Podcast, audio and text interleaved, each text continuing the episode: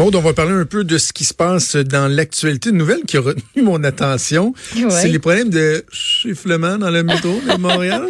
Ça Oui. chiffle beaucoup. Est-ce qu'on commence en écoutant à quoi ça ressemble? Euh, oui, OK. On commençons Oui. par ça. Ben, tu t'expliqueras c'est quoi euh, qu'on entend. Parfait. Faites attention aux oreilles. Prochaine station, Saint-Laurent. C'est agréable. Non, mais c'est-tu pas agréable, toi, entendre ça quand t'es à la station ou encore quand tu es dans un des véhicules de, de, de, de- dans une des voitures Azur en fait? Parce que c'est ces voitures là les nouvelles du métro euh, qui euh, qui dégagent ce sifflement qui émettent ce sifflement en fait. Quand oui exactement. Pareil quand ils sont en mouvement Euh, dans le fond c'est en voulant régler un problème qu'on a créé ce problème là le problème, l'hiver dernier, les trains d'Azur, à cause du petit gravier qui est utilisé comme abrasif sur les trottoirs, ça restait pogné dans les bottes euh, des usagers, puis ça finissait par bloquer les, euh, les portes des nouvelles voitures. Ça se coinçait dans le mécanisme. Donc, Uh-huh. euh, on a décidé de modifier les patins qui sont situés au bas des portes. Ça a permis de réduire, de, de contrer ce problème-là, mais ça a créé cette, cette espèce de sifflement-là parce qu'il y a une restriction d'air. C'est ça qui cause le sifflement. L'air a de la difficulté à sortir du train. Parce qu'il faut savoir que l'air circule librement d'une voiture à l'autre dans les azurs. Donc, quand le train accélère, l'air se trouve poussé jusqu'à la fin du train. Et ce qui, euh, ce qui aide pas, en fait, c'est que là, ben, les nouveaux patins nuisent à l'évacuation. Donc, c'est tellement sous pression que quand ça finit par s'échapper, ben, ça fait un gros sifflement comme ça. la faute des pétins. C'est la faute des pétins. Puis, pétins. Mais euh, non, mais c'est quand même hot que la petite garnotte dans dessous de nos bottes à cause du Christi d'hiver Ouais. fait en sorte que ça bloque la porte. Puis que là, on fait de quoi pour réparer la porte? Puis là, l'air circule pas pareil. Ouais. Puis là, ça fait que ça fait ce Christi bruit débile-là. C'est vraiment agressant. Le plus t'es à l'arrière du train, plus le phénomène est important. Plus il y a de monde dans le train, moins c'est pire parce que tu sais le- l'air est, euh, sort euh, différemment. Là, je suis pas la meilleure personne pour expliquer la science physique, de cette affaire-là, Euh, mais ça a causé beaucoup de, de désagréments pour les usagers, si bien qu'il y a 95 plaintes qui ont été enregistrées à ce sujet-là seulement cette année. Et euh, dans l'article de la presse, on évoque le fait que ça ressemble à une espèce d'ambiance de film d'horreur, et c'est vraiment le cas. Écoute ça.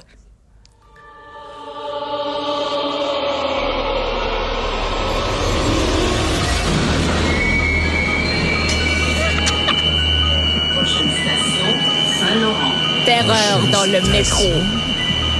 Valérie Plante. Ta. rendu à la station Saint-Laurent. Ah, voir que t'es capable de faire un rire de même qui fait peur. Wesh. Non, non, c'est c'est un tape de Luc Lavoie que j'ai fait jouer en arrière.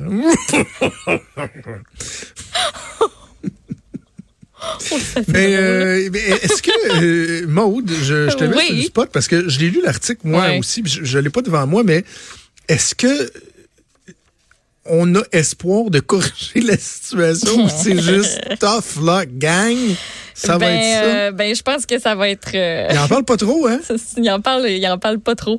Euh, ça a l'air qu'on a, attends un petit peu, on a été mis au, cou- au courant du, côté de Bombardier Alstom, qui est euh, fabricant des, des fameuses Azure, et on a déjà trouvé une solution. Ils doivent revenir à la STM pour l'implantation de cette solution-là sur l'ensemble du parc. C'est ce qu'on a dit du côté de, de la STM. Fait qu'il y a une solution, c'est pas laquelle, mais ça devrait empêcher cette affaire-là. Est-ce qu'on mettra de nouveaux patins? Qui sait? Ah qui, ouais. en plus de pas pogner la petite garnotte, vont couper le sifflement. Mais ce Ah serait, ouais. c'est beau l'évolution. Ils ont fait entendre ça au gars de Bombardier. Il se serait exprimé en disant Ah ben, bol de chacun. Dans Slack. Ah, c'est désagréable. Non. Cessez, monsieur. Euh, tu veux-tu un sifflement plus agréable, tu sais? Non, il n'y en a pas. Un sifflement, c'est juste désagréable à la base. Regarde. Ouais. C'est ça, c'est un sifflement agréable. Quand même. Euh, on va parler un petit peu d'éducation. Euh, Oui. Parce qu'il y a beaucoup de nouvelles qui touchent l'éducation. Il y a du réjouissant, du moins réjouissant, mais euh, vas-y, je te, je, je te passe le POC. Par quoi tu veux commencer? Euh, ben, on peut commencer par euh, des directeurs qui sont nommés sur le fly. Ça a l'air, c'est difficile de trouver des directeurs euh, d'école. Euh, il y a un article ce matin dans le journal de Montréal, le journal de Québec, euh, comme quoi il y a plusieurs directeurs d'école qui apprennent littéralement sur le tas leur métier, qui sont recrutés à la toute dernière minute. Il y en a une entre autres qui témoigne puis dit le 23 août, jour de la rentrée des profs, je suis devenue directrice adjointe de l'école primaire où j'enseignais. Donc elle a dû apprendre à exercer une grande partie de son rôle en seulement quelques jours. Euh, Voyons. c'est ouais, euh, c'est assez capoté. Dans la semaine qui a précédé la rentrée, il y a plus d'un poste de direction d'école sur quatre qui était toujours pas pourvu. Donc, il manque de monde. Il n'y a pas grand personne que ça leur tente nécessairement de faire ça. Euh, on explique la chose en disant, ben, le salaire est pas bien ben plus élevé, ce qui pourrait expliquer le fait qu'il y a, il y a peu de profs qui décident de faire le saut si on se sent pas très bien outillé. Euh, donc, euh, c'est c'est un problème parce qu'il y en a encore qui, qui, sont- qui cherchent des directeurs, des Ouais, directrices. mais tu sais, là, Maude, là, la, la pénurie de main-d'œuvre, là, moi, je commence à en avoir un petit peu soupé. Là. Comment se fait-il que, tu sais, l'année passée, on avait nos directeurs d'école, là, cette année, hein, hein, on n'a plus. Est-ce que c'est des gens qui sont partis à retraite ou quoi que ce soit, là, ou qu'on a créé des, je sais pas, des nouvelles écoles? Comment se fait-il qu'on n'était pas prêt à cette situation-là? Comment ça se fait que nos vaillantes et, et- et valeureuses commissions scolaires avaient pas prévu, avaient pas mis en place des plans pour euh, pour euh, pour pour euh, remplacer les, les, les postes euh, qui qui seraient rendus euh, qui, qui deviendraient vacants? Comment se fait-il qu'on en arrive là? Je veux bien la pénurie de main-d'œuvre. Je veux bien aussi, parce que là, on va nous dire que c'est les maternelles 4 ans. hein. Partout, on va dire, oh, maternelle 4 ans, maternelle 4 ans, regardez ça, c'est épouvantable, on n'a plus de profs dans nos classes. L'instant, c'est 250 classes de maternelle qu'il y a eu. C'est tout ça qui fait qu'il y a, euh, je sais plus combien de po- postes de direction qui sont, qui sont libres, des classes qui ont commencé où la veille, on savait pas s'il était pour avoir des enseignants, Oui. ou carrément, il y a du monde qui vont se faire des, qui, qui ont des formations accélérées, tu disais, pour devenir directeur, mais on prend des gens qui ont même pas les compétences, qui n'ont pas complété leur formation, on va dire, tiens, toi, là ta classe, tu vas enseigner. Ça fait qu'on l'a pas venir. c'est pas nécessairement qu'il manque de monde, c'est qu'il y a pas grand monde qui veut faire la job. Moi, c'est vraiment comme ça que, que je le comprends. On dit, c'est pas, c'est beaucoup le salaire aussi qui vient jouer là-dessus. Puis par rapport aux, aux tâches que tu as à faire, un nouveau directeur, là, euh, on dit que dans en début de carrière, en général, tu fais des journées de 12 heures parce qu'on te lance là-dedans, puis tu sais pas trop comment te, comment te débrouiller. Fait que c'est vraiment, on veut pas le faire. Ça nous tente pas. Ben, qu'est-ce que veux c'est quand même c'est le fun d'aspirer à, à se rendre à un poste comme celui-là. Est-ce que vraiment c'est Ça a l'air si, que euh, c'est pas si le fun que, que ça, mais, si on mais en même croit, à ça, euh, c'est quoi? Je merci de ta précision, mais je maintiens quand même mon point. là. Comment ça Ouais, se fait ouais. qu'ils l'ont pas vu venir? S'ils ont un problème, qu'ils sont pas capables d'aller recruter des gens à l'interne qui vont euh, combler ces postes-là, comment se fait-il qu'on n'a pas mis en place Je parlais de, de, de plans. Euh, pour pour euh, pour euh, de plans de transition, mais si on a des problèmes avec les conditions salariales, par exemple, comment ça se fait qu'ils se sont pas tournés vers la commission scolaire, le ministère de l'Éducation, le ministre, quoi. Tu sais, c'est juste que je trouve que c'est très de dernière seconde, alors que la, la- la rentrée se fait là, ces jours-ci, pour là, tu sais, lever le drapeau puis dire, hey, hey, on a de la misère, là, on n'est pas capable de recruter. Mais ils, ont- ils ont dû le voir venir un moment donné, là. Fait-tu trois Ben, mois, six mois, un an, deux ans? Tu sais, je trouve que c'est un petit peu à la dernière seconde, là, pour dire, ouais, ben, on est dans le chenoute, hein? Finalement, ça nous prendrait peut-être quelqu'un. Tu sais, juste encore le 26 août, on passait des entrevues. Là. Hmm. OK. Il y a le, clou, il y a le coût des classes euh, de maternelle 4 ans qui continue à faire jaser pas pire aussi. Oui, ça a l'air que 800 000 pièces par classe, mon cher. Ce serait, euh, c'est fou, hein? En campagne électorale, la CAQ qui avait, euh, qui avait dit ça va à peu près coûter en moyenne 120 000 Et là, ben, ça coûterait à peu près 800 000 On a justifié la dépense en expliquant que les classes sont amorties sur 40 ans, qu'on doit bien ça à nos enfants pour être capable d'offrir ce qu'il y a de mieux. C'est Radio-Canada qui nous rapportait ça.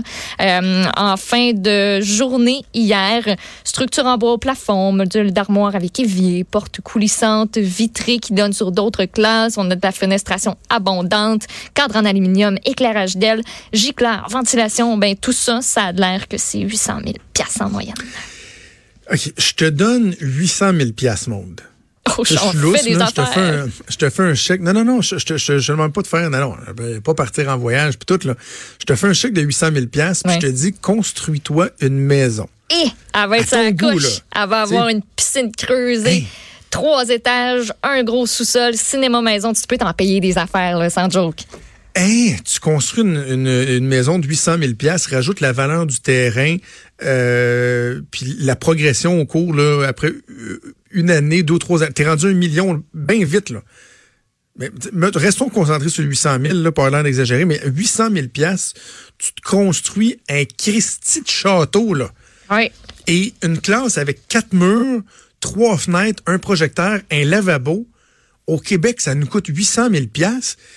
Je, me souviens d'en avoir discuté hors d'onde avec euh, le ministre de l'Éducation, Jean-François Roberge, à la fin de notre dernière saison de radio. Puis on parlait avant d'aller en, en, puis je disais, tu sais, euh, monsieur le ministre, 800 000. Là, les gens disent, on n'a pas les moyens, on n'a pas les moyens, mais comment se fait-il qu'on met pas ça en cause, le 800 000, à la base? C'est-tu normal que ça coûte 800 000 pièces construire une classe avec quatre murs? On peut-tu couper quelque part? Puis, honnêtement, là, il était, il était loin de trouver qu'effectivement, que ça n'avait pas de bon sens. Tu sais, qu'on dit des fois, à un moment donné, là, il arrive au gouvernement, les partis qui étaient dans l'opposition, puis ils se font avaler par la, la, la, le discours de la machine, là, le discours du ministère. Là, il m'avait mis au défi, là, ouais, ben, allez voir en Ontario combien ça coûte de faire une classe. Ah, Je peux pas aller voir en Ontario. Moi, ce que je sais, c'est que 800 000 piastres, ça n'a pas de bon sens. Ça n'a aucun espèce de bon sens, 800 000 piastres pour faire une classe qui va accueillir, tu sais quoi, 16 jeunes avec un prof puis un orthopédagogue, un projecteur puis deux, deux fenêtres puis un lavabo. Voyons donc, 800 000 piastres. On est viré sur le top. Euh, quelque chose de plus sympathique pour terminer en notre bloc de nouvelles. Ouais. Je veux absolument que tu me parles de cet élève du cégep qui a... euh, qui va à l'école avec ses parents. Oui, une chronique d'Isabelle Légaré dans le Nouvelliste euh, de, en fin de semaine. Dominique, 17 ans, est en technique de l'informatique à Shawinigan au Cégep et ses parents ont décidé de s'inscrire avec lui. Donc, ils sont euh, sur le bord d'avoir euh, leur diplôme. Ils vont l'avoir au printemps 2020. Puis, sais-tu quoi? Ils vont même aller à l'université, toute la gang ensemble. Mais non. Je te jure. Le gars, lui, ça ne dérange pas. Euh, Andréane, Vio, Stéphane Bissonnette, ce sont les parents de Dominique. Ils ont 45 et 46 ans. Parents de quatre enfants, dont deux, dont des jumelles de, de 16 ans. Eux se passionnent depuis longtemps pour tout ce qui touche les ordinateurs. Donc, quand ils ont vu leur enfant s'inscrire à ce programme-là, ils se sont dit, OK, on saisit l'opportunité.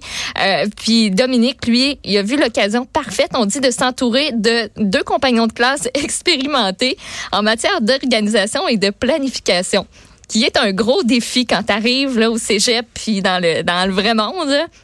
S'organiser, ça peut être difficile euh, des fois. Euh, donc, les parents sont avec lui en classe. Ça a l'air que oui, au départ, euh, quand on les a vus arriver, on s'est dit, bon, les deux parents sont là, ils vont regarder leur enfant, puis ils vont essayer qu'il se plante pas trop, puis que ça aille bien, puis ils vont le regarder, tu sais, les fameux parents parapluie, parents Ouais. hélicoptère. Ben, c'est ça qu'on y voyait là-dedans. Puis finalement, zéro. Zéro, Ça- zéro. ouais, Eux autres veulent ben s'instruire, là. puis là, ils font ça avec leur enfant.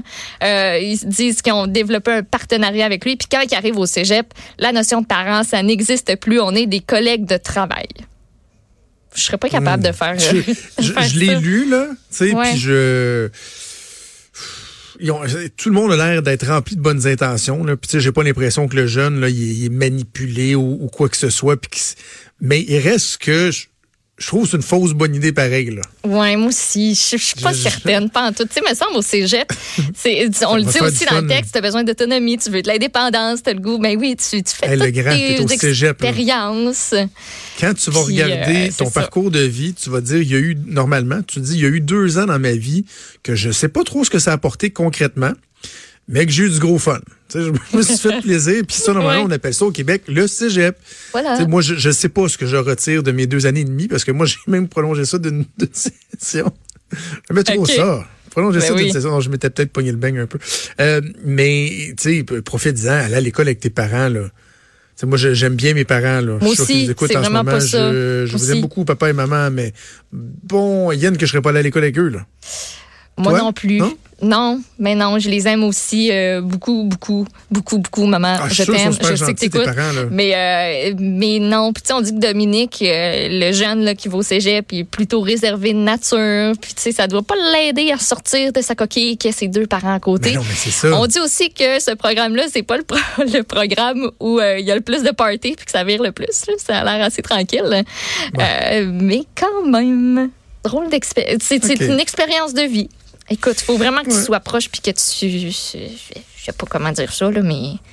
Non, c'est ça. Non, Salutations à nos parents. On vous aime, on vous aime beaucoup, mais on vous aime, tu sais, là où vous êtes. Tu sais, quand t'arrives de l'école, d'habitude du cégep ou whatever, tu, tu racontes à tes parents, tu sais, qu'est-ce que t'as fait dans la journée. Tu sais, il y a cette espèce de contact-là où ils te demandent comment ça se passe. Mais là, tu vis si la j'avais même affaire. Ma mère faisait encore mes lunchs au cégep. Ma mère m'a jamais fait mes lunchs.